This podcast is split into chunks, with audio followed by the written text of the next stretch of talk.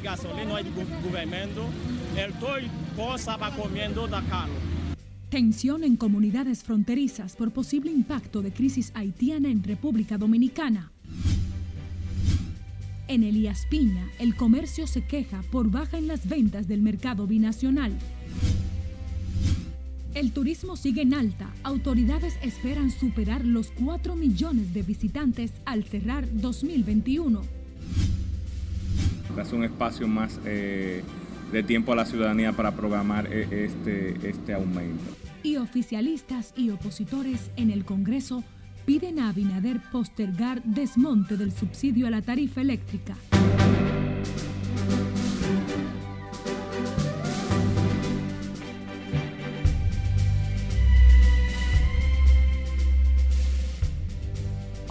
Buenas tardes, bienvenidos a la primera jornada de Noticias RNN. María Cristina Rodríguez les acompaña. Es un honor informarles en nombre de nuestro cuerpo técnico y de producción. Iniciamos esta emisión de noticias con la crisis política y social que sacude Haití, que al parecer no tiene solución a la vista ante el vacío de poder en esa nación y de bandas criminales que convierten al vecino país en una tierra de nadie. Precisamente esta crisis de Haití se agrava cada día y como hemos dicho no tiene al parecer solución a la vista. Esto ha inquietado a diversos sectores del país y por supuesto por las repercusiones que pudiera tener. Nosotros en Noticias RNN tenemos una cobertura de equipo e iniciamos de inmediato con nuestra compañera Margaret Ramírez, quien está en directo con su reporte. Muy buenas tardes. Gracias, así es. Muy buenas tardes. La inercia de la comunidad internacional ante la creciente ola de violencia en Haití preocupa a la clase política dominicana. Estamos listos al llamado del presidente de la República son ya 11.000 militares los encargados de proteger la amplia franja fronteriza. Ayer hubo movimientos por aire y tierra. Si de aquí yo tengo que salir a ponerme el chamaco, al igual que Jorge Zorrilla, están todos nuestros compañeros de armas en retiro, listos para seguir, seguir sirviéndole a la defensa de la soberanía de la patria. La clase política insiste en la imposibilidad de una solución dominicana a la inestabilidad de Haití llama a los dominicanos a estar alerta para defender la soberanía nacional. Lo más importante para nosotros es el respeto y que se respete también nuestra soberanía. Por lo tanto, los despliegues militares que se han ejecutado hasta el momento creo que son adecuados, son oportunos. El dominicano proceda a unirse para defenderse, defender su integridad territorial, defender sus fronteras, sus instituciones. La sociedad civil y la comunidad evangélica reclaman una acción más activa de la comunidad internacional. Yo creo que en esta ocasión ojalá que la comunidad internacional ponga toda su mirada en un país que sin lugar a dudas no hay forma. Es un riesgo para el país, para la región también, de manera que es preocupante para nosotros como comunidad de fe, sobre todo que hay misioneros y los organismos internacionales que atacan tanto a la República Dominicana no dan la cara en este momento. La crisis política en Haití fue agravada con el asesinato de Jovenel Moïse y el vacío de poder que produjo su muerte. La comunidad política y la sociedad civil llaman al gobierno a no bajar la guardia y garantizar la soberanía nacional. Es todo lo que tengo por el momento. A retorno contigo al estudio. Te agradecemos tu reporte, Margaret Ramírez, precisamente la vicepresidenta ejecutiva de la Asociación Dominicana de Industrias de República Dominicana, Circe Almanzar, expresó hoy preocupación por la persistente crisis política y social de Haití. Teme que puede impactar de manera negativa el proceso de recuperación económica de República Dominicana y sugiere medidas para evitar que esta situación afecte la seguridad nacional. De hecho, nosotros internamente estamos eh, convocando a una reunión interna para ver cómo está la situación, sobre todo con empresas que están radicadas cerca de la frontera o que tienen operaciones en Haití. Pero eh, tenemos que estar eh, atentos, tenemos que estar cuidadosos, cautelosos. Almanzar dijo que el sector privado está dispuesto a colaborar con el gobierno dominicano en lo que sea necesario. Y legisladores de diferentes bancadas respaldaron este lunes todas las acciones que tome el gobierno para resguardar la frontera dominico-haitiana y preservar la soberanía y la seguridad nacional. Agregaron que la comunidad internacional ha sido lenta en torno al tema que obliga a los dominicanos a tomar medidas y si es necesario volver a dar sus vidas a favor de la patria. Y el presidente eh, Abinader que ha dicho que pongamos atención en lo de Haití, ahora sí es verdad que hay que respaldarlo con eso, porque eso está bien mal. Haití tiene una situación eh, muy complicada, muy difícil en términos de seguridad, en términos de gobernabilidad, en términos económicos, en términos sociales, y es acertada la decisión del gobierno dominicano de tomar las medidas correspondientes. Diputados y senadores solicitaron a la Dirección General de Migración realizar operativos masivos en todo el país, esto como vía a reducir la presencia de nacionales haitianos indocumentados. Y el defensor del pueblo hará un descenso en las provincias fronterizas para supervisar la correcta aplicación de las medidas que garanticen la seguridad de los dominicanos. Esto a propósito del clima de inestabilidad prevaleciente en Haití. Pablo Ulloa manifestó que la situación genera preocupación por el peligro en que representa para la seguridad nacional. Que la soberanía es la seguridad nacional. Sí estamos preocupados, incluso dentro de la agenda que tengo es justamente hacer una visita a la zona fronteriza para poder despegar cualquier tipo de, situación. Sí tenemos preocupación con... El defensor del pueblo llamó a los dominicanos a que se vean obligados a cruzar la frontera, a tener precaución para evitar ser víctima de la ola de violencia y secuestro que se vive en esa nación. Seguimos dándole el seguimiento a esta crisis política y social de Haití sin solución a la vista, como hemos dicho. El Papa Francisco replicó el mensaje del presidente Luis Abinader que ha llamado a la comunidad internacional a no dar la espalda a Haití. Continuamos con la cobertura de equipo. Ahora nos vamos con Jesús Camilo, quien es nuestro enviado a Dajabón. Adelante, Jesús está en vivo. Muy buenas tardes para ti.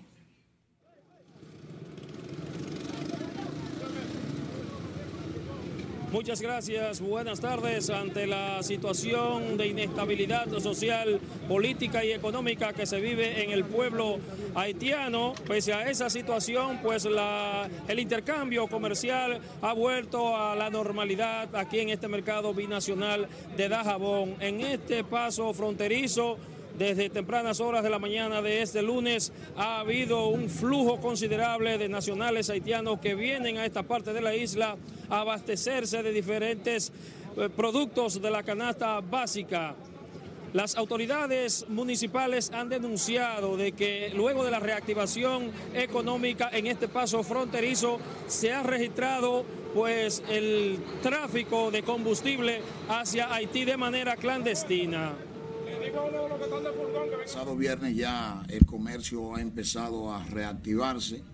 Hoy han venido cientos, miles de haitianos, han venido a, territorio dominicano a hacer el comercio.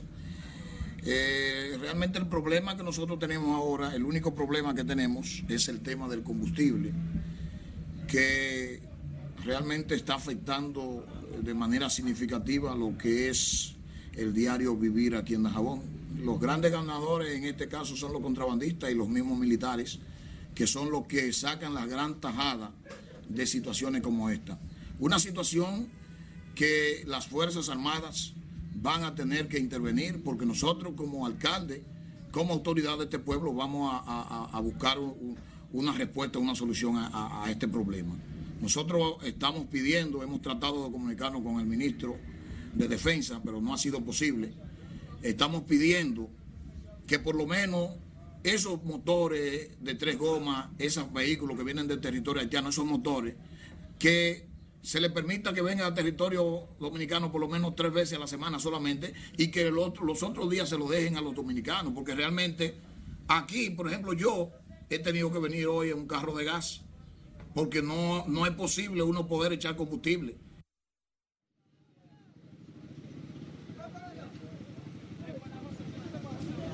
En ese sentido, además, residentes de aquí de esta fronteriza provincia de Dajabón también se han quejado y han dado la voz de alerta a las autoridades sobre el presunto tráfico de combustible ilegal en este paso fronterizo. parte económica hay que decir que Dajabón tiene una revolución aquí, es importante eso.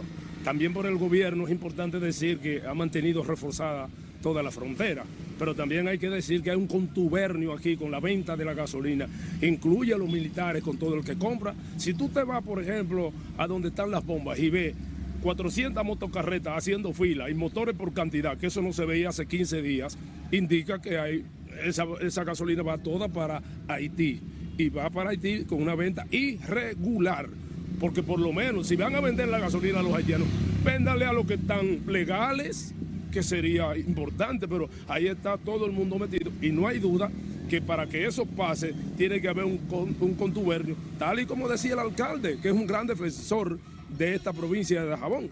Yo estoy aquí sorprendido con lo que pasa después de 30 años que me fui y encuentro esta, esta ciudad haitianizada.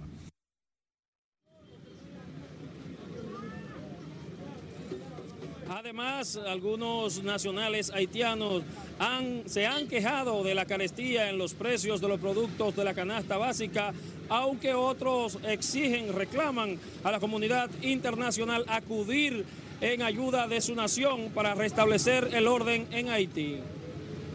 Muy mal, marísimo, marísimo, porque la venta está muy carísimo y no hay dinero, está flojo la cosa. En todos los sitios, nosotros no podemos aguantar, ¿eh? Hay que vocear lo que se puede ayudar. Que tiene muchos problemas, porque eh, allá en Haití no hay gobierno y todavía no hay gasolina. Y, nosotros haitianos que están enviando aquí, eh, que tiene mucho, mucho eh, el, problema, que tiene mucho problema. ¿Por qué? No, no hay gasolina, no hay gobierno, el todo cosa va comiendo da caro. Aquí mismo. Y así yo mandarlo en la República Dominicana como, como él se puede ayudar, ayudar para que nosotros hay que tener, no tiene gobierno, que tiene muchos problemas y aquí. Están regular ahí entre dos, están los precios, están entre dos. ¿Entiende que ante la situación por la que atraviesa Haití necesita una mano amiga? Pues eso se necesita porque, porque el cambio que hay allá, si no se ponen de acuerdo, eso no se va a poner bueno, porque hay que ponerse de acuerdo, porque las cosas cambian.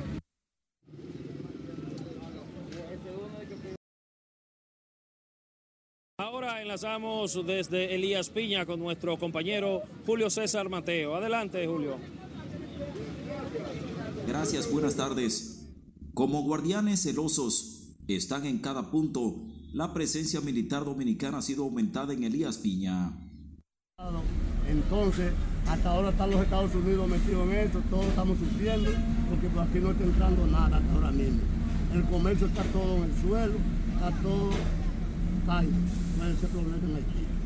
Aunque se permite la entrada de nacionales haitianos para el comercio binacional, los controles en la puerta fronteriza son estrictos. La comida está un poco lenta, lenta por motivo a ahora mismo que no hay combustible en Haití, uno de los problemas principales que ellos tienen, que ahora mismo aquí le están dando abastecimiento, pero entonces no lo hacen en orden, porque lo hacen con un caos temerario. Aquí se hacen unos tapones, a veces de 3, 4 horas de menos de 2 kilómetros y así por el tiro. Y la producción está muy baja, muy baja ahora mismo. No hay vida, no hay vida Haití, problema, tiene muchos problemas Haití aquí, la pase de No hay nada, mira Haití, sin marcante que va pasando aquí, no hay, tiene muchos problemas, no hay gas, pasa calamidad, tiene hambre aquí. No hay dinero. No hay dinero, no hay peso. Las estaciones de combustibles siguen abarrotadas de nacionales haitianos en Elías Piña por la escasez en Haití.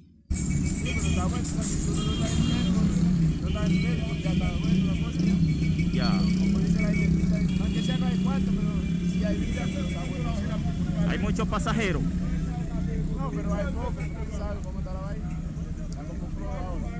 Comerciantes de ambas naciones coinciden en que muchos clientes rehusan acudir al mercado binacional por temor debido a la masiva presencia de militares y otras medidas de seguridad. Es la información que tengo hasta este minuto. Ahora retorno a los estudios.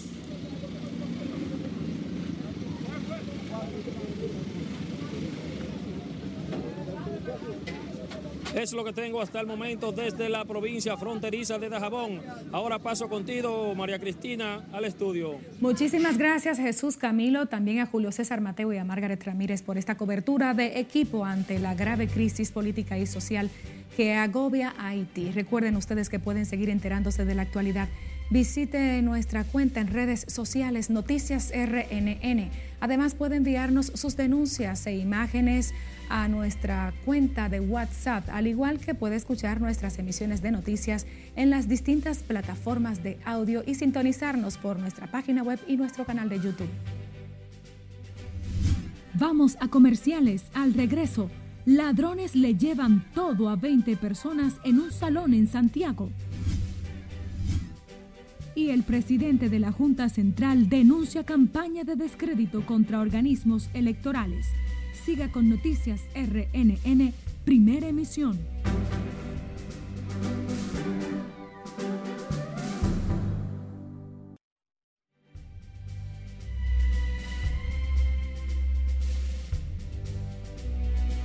Abrimos nuestra mirada al mundo con la reunión de más de 120 líderes que analizan la situación del clima y el calentamiento global en una cumbre donde no asisten los presidentes de China Xi Jinping y de Rusia Vladimir Putin. Más en nuestro resumen internacional con Cesarina Ravelo. La reunión que se lleva a cabo en Glasgow, Escocia, es uno de los mayores eventos internacionales desde que inició la pandemia luego de un año en condiciones meteorológicas extremas, que se cobraron cientos de vidas en lugares inesperados, tomando desprevenidos incluso a científicos del clima.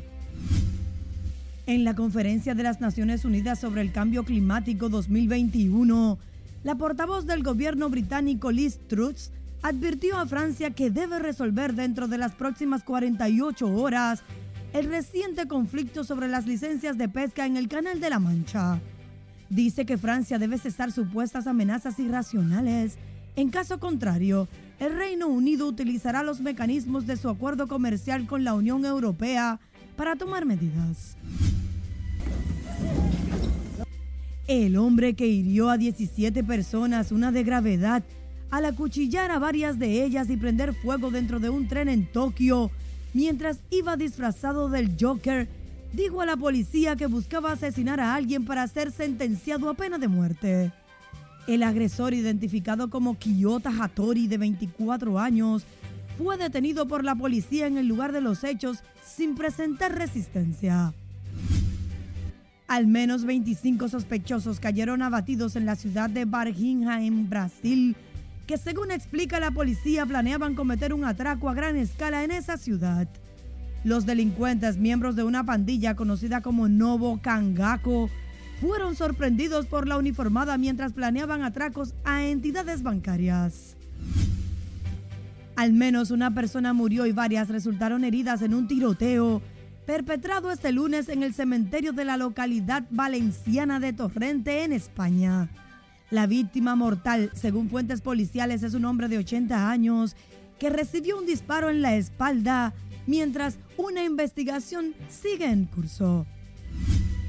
El fotoperiodista Alfredo Cardoso murió tras ser baleado en el puerto mexicano de Acapulco, en el estado de Guerrero, siendo el segundo en menos de una semana. Alberto Alpo Martínez un reconocido narcotraficante de Nueva York que pasó décadas en prisión por asesinato y que estaba en protección de testigos por testificar contra sus asociados, fue asesinado a tiros cuando se encontraba en su camioneta. En las internacionales, Cesarina Ravelo, RNN. Retomamos las noticias locales. Ante la proyección de un aumento de turistas para las festividades navideñas, las autoridades aseguran que reforzarán los protocolos sanitarios para evitar la expansión del COVID. Lauri Lamar nos tiene más información en directo desde un hotel de esta capital. Muy buenas tardes para ti, Lauri. Gracias, buenas tardes. Momentos en que República Dominicana se registra una cuarta ola de contagios del COVID-19. El gobierno anunció que mantendrá una estricta vigilancia en los protocolos sanitarios en las áreas turísticas. Para fortalecer los protocolos, tanto sanitarios como de seguridad El ministro David Collado explicó que tras una reunión entre el presidente Luis Abinader y el gabinete de turismo, definieron acciones dirigidas a resguardar la salud y seguridad de los visitantes. Desde la llegada a los aeropuertos se van a aumentar el número de casillas en migración, se va a aumentar el número de personal en aduana y se van a aumentar todos los protocolos sanitarios de la mano con el sector privado dentro de los hoteles y en la transportación hacia los hoteles. Nosotros el tema de los contagios lo tomamos muy en serio. De acuerdo a las proyecciones, el presente año concluirá con un total de 4.9 millones de turistas, un incremento de un 15% con respecto a años anteriores antes de la pandemia. Aquí lo próximo es que no solamente la parte aérea se está recuperando, sino también la parte de cruceros. Y eh, vemos que ya eh, llegaron unos 34 mil cruceristas únicos. Recuerden que el mes pasado no habíamos llegado a 30, estábamos como en 25 mil cruceristas únicos. Esos cruceros muchas veces eh, tocan más de un puerto. De hecho, si vemos en Amber Cove son los 34 mil, pero de esos 6.700 también tocaron el puerto de la Romana. Con relación al tema de la inestabilidad política y social en Haití, las autoridades de turismo descartan que afecte el desarrollo del sector. El ministro de Turismo fue abordado sobre el tema tras ofrecer el informe del crecimiento del sector durante el mes de octubre, alcanzando una cifra histórica de más de 400 mil visitantes. De mi parte es todo retorno al estudio. Muchísimas gracias Laura y Lamar por las buenas nuevas. Precisamente ante el aumento de casos de COVID en el país, la vicepresidenta de la República, Raquel Peña, insistió en que la vacuna es la medida más importante para frenar la propagación y el crecimiento de esta enfermedad. La también coordinadora del Gabinete de Salud del Poder Ejecutivo no determinó si el gobierno ha previsto nuevas medidas restrictivas a pesar de las recomendaciones de organizaciones médicas especializadas. Lo más importante con este aumento de COVID es que los que no se hayan vacunado pues asistan a vacunarse. Es la única garantía que cada ciudadano va a tener de que realmente si se contagia pues no se ponga eh, grave y no tenga que ser internado en una UCI. La vicepresidenta Raquel Peña fue abordada por los medios de comunicación luego de encabezar la apertura de la decimoquinta conferencia magistral de la UNIORE con la República Dominicana como país anfitrión. Retomamos la cobertura de equipo de Noticias RNN a la grave crisis que afecta a Haití. Y es que desde ayer no ha cesado el movimiento en los cuatro puntos fronterizos con mayor concentración en Dajabón. Ahora conectamos con nuestro corresponsal Domingo Popoter desde otro punto de Dajabón. Muy buenas tardes, cuéntanos. Adelante, Popoter. Hola, ¿qué tal? Saludos, muy buenas tardes. Así es, nos encontramos en estos momentos sobre el puente del río Masacre, en esta provincia de Dajabón, en donde un operativo iniciado este domingo en la zona fronteriza, incluyendo un amplio personal de fuerzas especiales, helicópteros, vehículos todoterrenos, armas, servicio de inteligencia, como también autoridades militares, buscan garantizar la seguridad del territorio dominicano.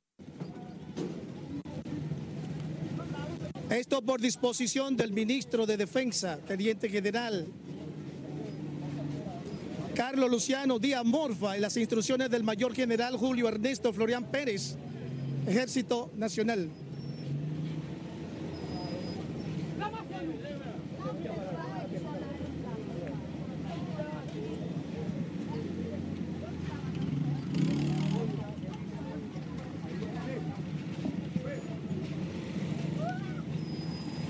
Unidades de combates integradas por convoy militar, helicópteros, vehículo todoterreno han llegado en las últimas horas a esta frontera norte por la provincia de Dajabón. Estos operativos son comandados por el coronel José Manuel Félix Brito, comandante del décimo batallón con asiento en esta provincia de Dajabón, así como también coronel Germán Rosario Pérez, comandante de la cuarta brigada con asiento en Mao. Es todo lo que tenemos hasta este momento desde el puente fronterizo por Dajabón. Pasamos a ustedes a los estudios. Muchísimas gracias, Domingo Popoter, en vivo desde la provincia fronteriza de Dajabón. Ahora nos vamos a Santiago, donde cerca de 20 personas que se encontraban en Salón de Belleza, ubicado en el centro histórico, fueron víctimas de dos ladrones que penetraron al negocio despojándoles de sus pertenencias. Junior Marten nos cuenta. Le dieron golpe a un hombre, algo así, una galleta le dieron también. En un desafío a las autoridades y a plena luz del día, ladrones asaltaron a cerca de 20 personas dentro de un salón de belleza de la calle 16 de agosto, poniendo en pánico a todos. Y vieron que había mucha gente, se retiraron, pero ya luego entonces volvieron de nuevo. Y ahí fueron que entraron al negocio de helado y robaron todo lo que había en, en ese negocio. Testigos del acto delictivo señalan que los ladrones se desplazaban en una motocicleta, se llevaron todo cuanto tenían las personas. Bueno, dinero, teléfono, cartera, todo. Sí, ellos parece que pasan el día entero como mirando, a ver, esperando como que hubiera menos gente para hacer lo que hicieron. Otros establecimientos cercanos también reportaron que han sido víctimas de los ladrones. Este muchacho fue que me preguntó a mí que habían atracado. yo estoy aquí a las seis y pico. Y yo me fui y no había pasado nada. Que se pongan alerta porque ya estamos en diciembre, ¿sabe? Que a veces uno quiere matar y con temor a que no pasan policía y ladrones tiene que ser temprano. Y es muy lamentable el caso porque como le pasaron a ellos no puede pasar a nosotros. La policía pidió a los ciudadanos afectados a poner sus denuncias en el comando regional. Exhortando a cada quien que si es objeto o si es eh, protagonista en una de esas actividades a las que usted hace referencia, bueno, pues que venga a poner su denuncia para darle el debido seguimiento a cada caso. Los ciudadanos de Santiago llaman a las autoridades a aumentar el patrullaje en la parte céntrica para evitar que sigan ocurriendo más casos. En Santiago, Junior Marte, RNN. Cambiamos el curso de las noticias. Legisladores, oficialistas y opositores se sumaron a la petición de la Fuerza del Pueblo para que el gobierno postergue el desmonte de los subsidios al servicio eléctrico que provocará aumentos en la factura. Nelson Mateo con las reacciones. Bueno, el aumento de la tarifa eléctrica es parte del pacto fiscal y está en el acuerdo del monte de los subsidios. Como un mandato del Pacto Eléctrico y la Estrategia Nacional de Desarrollo, la Superintendencia de Electricidad dispuso un aumento en el servicio de un 1.4% de la factura revisable cada tres meses. La resolución, que entró en vigencia este lunes, generó intensos debates en el Congreso Nacional que debió socializarse más y debió darse un espacio más eh, de tiempo a la ciudadanía para programar eh, este, este aumento. Tenemos que estamos en una, una, situación económica crítica y también ese tipo de subsidios hay que empezar a, a desmontarlo, pero entendemos que debió hacerse con más planificación. Le está dando un golpe contundente a la masa pobre dominicana, quitándole ese subsidio, que de hecho es una factura que viene experimentando un incremento hace mucho tiempo. En el PRM también se sumaron a la sugerencia del equipo eléctrico de la Fuerza del Pueblo. Esa tarifa eléctrica debe postergarse un poquito más porque la verdad que los sectores menos pudientes están gritando. Sin embargo, su compañero de partido justifica el incremento en la factura energética. El sector eléctrico tiene mucho déficit. El gobierno necesita real y efectivamente dar servicio pero también necesita que todos nosotros hagamos nuestro sacrificio, hagamos nuestro acuerdo. Los legisladores recordaron que la situación económica y social que llevaron al gobierno a detener la reforma tributaria son las mismas por las que deberá mantener el subsidio eléctrico a los más necesitados. Nelson Mateo, RNN. Seguimos con más. El presidente de la Junta Central Electoral, Román Jaques Liranzo, manifestó preocupación por el clima de descrédito al que se enfrentan los organismos electorales en América Latina y el Caribe. Lo atribuye a la inconformidad de los actores no favorecidos por ciertas decisiones. Ante representantes electorales de la región, Jaques Liranzo insistió en que las instituciones están sometidas a estrangulamientos económicos que dificultan la actividad democrática. Al no conseguir el favor del pueblo, incurren cada vez más al descrédito y deslegitimación de los órganos electorales, lacerando el sistema democrático en Latinoamérica. Hemos presenciado en tiempos recientes, en irracional justificación de una derrota electoral, cómo se ha atacado y cuestionado ferozmente la independencia de algunos organismos electorales de la región, vinculando a sus miembros a la actividad político-partidista e incluso acusándolos de vender su conciencia para emitir decisiones con criterios políticos partidistas y no técnicos jurídicos electorales. En su rol de presidente pro tempore de la Unión Interamericana de Organismos Electorales, Román Jaques encabezó la inauguración de la decimoquinta conferencia magistral para abordar los desafíos de la democracia e institucionalidad electoral, con la presencia de más de 19 países de la región.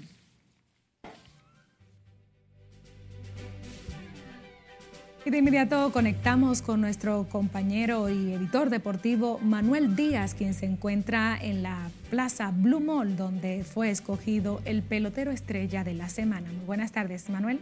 Conectamos contigo.